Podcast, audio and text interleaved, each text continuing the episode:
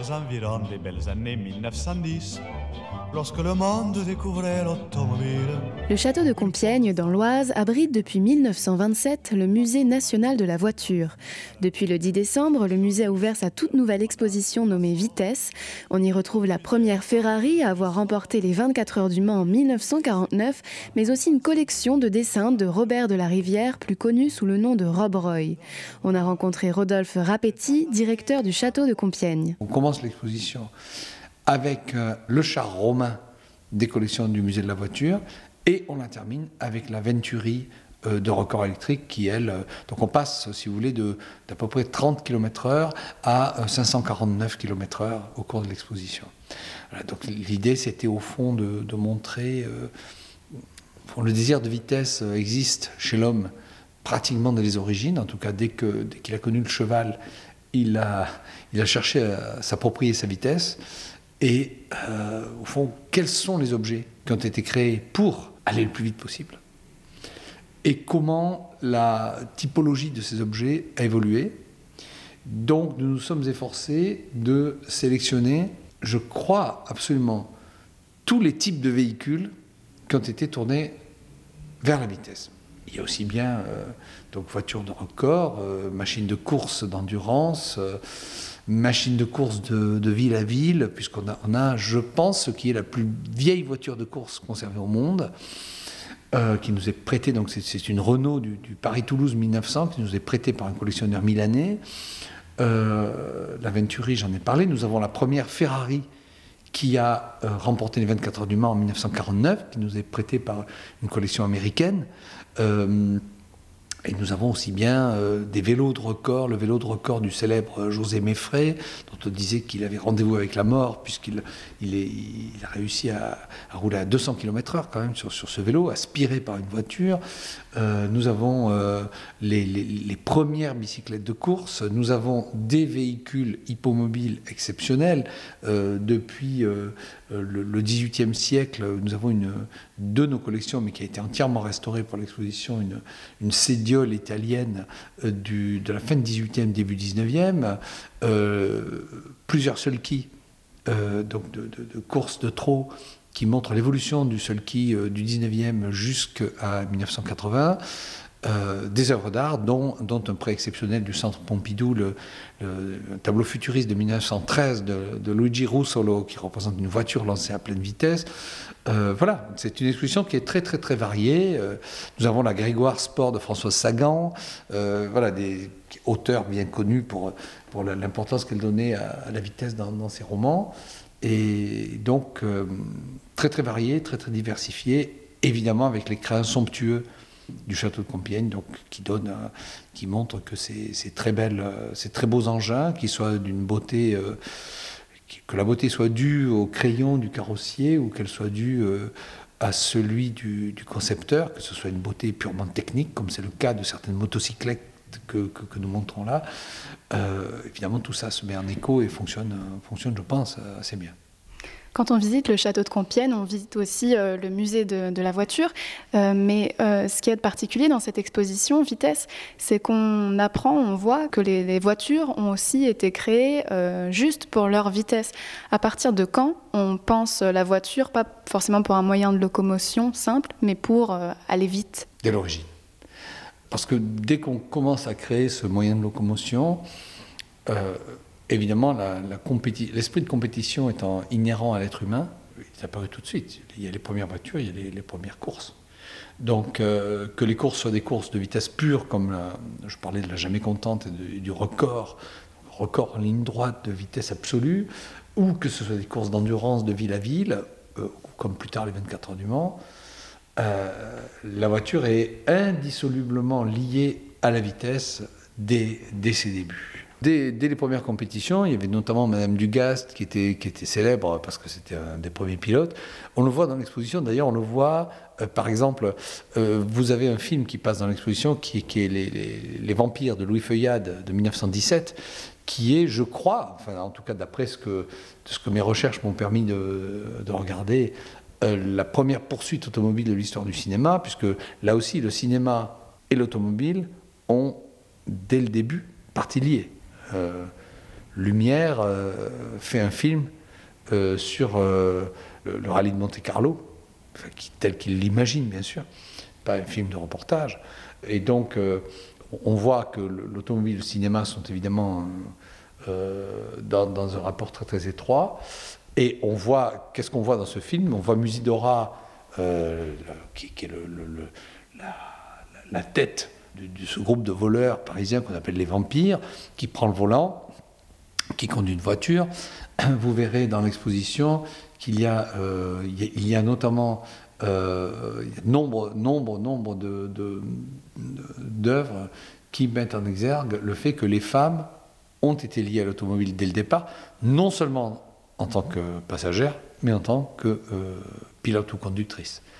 De même que certaines femmes menaient elles-mêmes leur attelage. Et on le voit à travers un tableau de notre collection qui est Hortense Schneider menant elle-même et menant à grande vitesse euh, son attelage. Donc euh, oui, ça c'est... bon, je parlais de Sagan. Sagan en tant que romancière, bon, on sait qu'elle adorait les voitures de sport. Elle a eu d'ailleurs un certain nombre d'accidents célèbres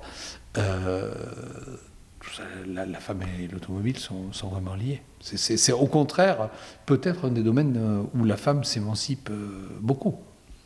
Il y a eu beaucoup de pilotes, euh, notamment de rallye, et il y a encore femmes très connues et qui étaient ou qui sont tout à fait du, même niveau que les pilotes masculins. On ne s'imagine pas forcément, parce qu'évidemment, à ce jour, il n'y a pas eu de femmes euh, championne du monde de Formule 1. Bon, d'accord. Mais on ne s'imagine pas forcément, parce que peut-être on vit dans une espèce de doxa euh, euh, selon laquelle l'automobile est forcément quelque chose de machiste, et donc on, tient les femmes à l'écart. mais c'est pas vrai du tout.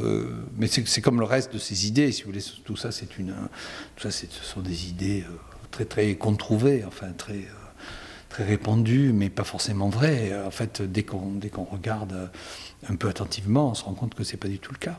Et qu'au contraire, euh, il y a eu des, pilotes comme Hélénis, euh, il y a eu des, pilotes euh, femmes très très célèbres.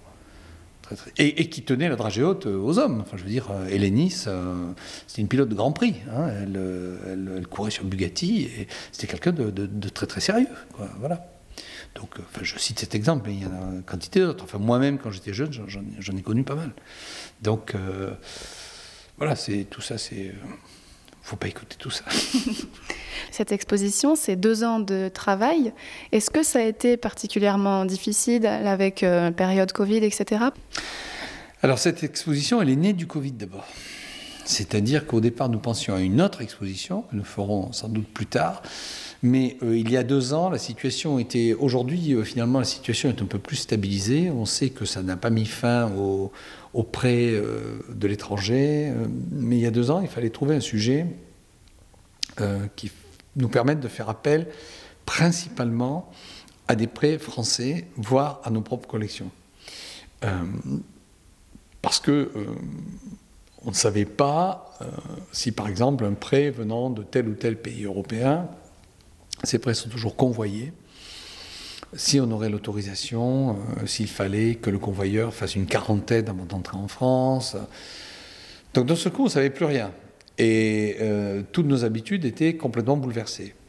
Donc euh, j'ai commencé à réfléchir à ce qu'on pouvait faire avec, disons, sur une thématique qui, avec des objets qui viendraient à 80% de France, qui déjà limite les risques. À titre, enfin, pour rappeler les choses, parce que on, va vite oublier tout ça, mais euh, nous avons nous-mêmes des prêts qui, ont, qui sont partis à l'étranger, qui ont été euh, au moment, qui étaient à l'étranger au moment du Covid, et certaines œuvres ont mis un an à les récupérer. Voilà. Donc on a, euh, on a travaillé d'une autre manière, et donc le Covid a provoqué cette réflexion. Après, euh, sur le plan de la préparation, non, il a, pas de. Enfin, on ne peut pas dire que. Je sais bien que le, Covid peut être utilisé aujourd'hui comme prétexte à tout arrêter, mais enfin, non, notre réflexion, elle a, elle a continué. Euh, il n'y a pas eu de difficultés particulières, étant donné que, bon, là, maintenant, les choses sont à peu près normalisées. C'est-à-dire, on, sait quelles sont les règles à respecter, et euh, ça n'empêche plus du tout les prêts de fonctionner. Euh, donc non, vous savez, une exposition, c'est rarement... il y a des aspects douloureux, euh, il y a des aspects difficiles, mais une exposition, c'est pas forcément euh, de la douleur, au contraire, c'est un grand bonheur. Donc là, la majorité des prêts sont français finalement? Oui, on a, on a une proportion, d'abord, on a une proportion importante de nos propres collections, c'est-à-dire que, notamment en ce qui concerne les, œuvres d'art, euh, les arts graphiques, ce sont des choses qui sont en réserve. Pour certaines d'entre elles, n'ont jamais été montrées sont en réserve dans le musée. Euh, je pense à des lithographies, des dessins, des aquarelles, sont en réserve depuis euh, la création du musée. Que donc nous avons restauré, ressorti. Nous avons utilisé au maximum nos collections. Euh, je parlais tout à l'heure d'une la cédiole de Vérone, qui est donc cet objet extraordinaire que nous avons restauré, qui qui est apparu, donc qui était entièrement noir et qui est apparu sous ses vraies couleurs, avec toute une iconographie, un véritable rébut sur ce véhicule. Euh, donc on a fait plutôt un travail euh, sur nos collections, mais ça ne nous a pas empêché évidemment d'avoir des prêts euh, extraordinaires. La Venturi, qui est prêtée par Gildo Pastor, donc par Venturi à Monaco, c'est la première fois qu'elle est prêtée tout simplement. Euh, donc ce véhicule de record de 11 mètres de long qui est dans la, qui est dans la, euh, la galerie de Bâle. Euh, les deux véhicules prêtés par la collection Lee à Reno, Nevada, qui sont d'une part l'extraordinaire Bentley de Wolf Barnato, qui trône au milieu de la salle des colonnes, qui est un véhicule absolument sublime, et d'autre part la Ferrari de 1949, donc la, première Ferrari avoir gagné le Mans, qui est un véhicule insigne, probablement euh, la, la, principale Ferrari au monde, enfin en tout cas parmi les, les cinq ou six plus belles et plus extraordinaires Ferrari au monde. Donc ça, ce sont des prêts qui viennent euh, des États-Unis. Euh, nous avons des prêts d'Italie, nous avons beaucoup de prêts français. Donc au fur et à mesure qu'on avançait dans la sécurité, dans le contexte Covid bien sûr, on a pu élargir le propos. Et alors là maintenant, vous travaillez déjà sur la prochaine exposition? Non, parce que euh, on, a, enfin si, on a commencé à travailler sur euh, une exposition en 23 qui sera dédiée à Prosper Mérimée. Euh, ça, ça fait déjà plus d'un an qu'on y travaille. Une exposition tout à fait différente, bien sûr. mais vous savez, c'est, ne sommes pas une équipe énorme, donc c'est vraiment difficile de se projeter au-delà de, de, de 4 ou 5 ans. Euh, dans la prochaine grande exposition, c'est Mérimée. La prochaine exposition qui, pourrait avoir lieu en 22, euh, je vais attendre le, début. Elle, est déjà en cours, mais je ne peux pas vous révéler de quoi il s'agit. Et je vais attendre le début de l'année pour avoir le retour du ministère pour savoir si le budget dont je disposerai me permettra de la faire. Le château de Compiègne est ouvert tous les jours, sauf le mardi de 10h à 18h. Quant à l'exposition Vitesse, elle sera visible jusqu'au 28 mars prochain. Un reportage d'Oran Loz pour Radiographite. Cette émission est proposée dans le cadre des productions coopératives des radios associatives du nord de la France. Une coopération qui a reçu le soutien de la région Hauts-de-France. Dans ta superbe auto, papa. Il faisait nuit, mais avec l'éclairage, on pouvait voir jusqu'aux flammes du coteau. Demain, demain, sur la route de Narbonne, toute la nuit, le moteur vrombrira et nous verrons les tours de Carcassonne se profiler à l'horizon de Barbera. Pour terminer ce voyage de poète, et pour fêter ce retour du passé, nous te suivrons tous deux à bicyclette, en freinant bien pour ne pas te dépasser, en freinant bien pour ne pas te dépasser.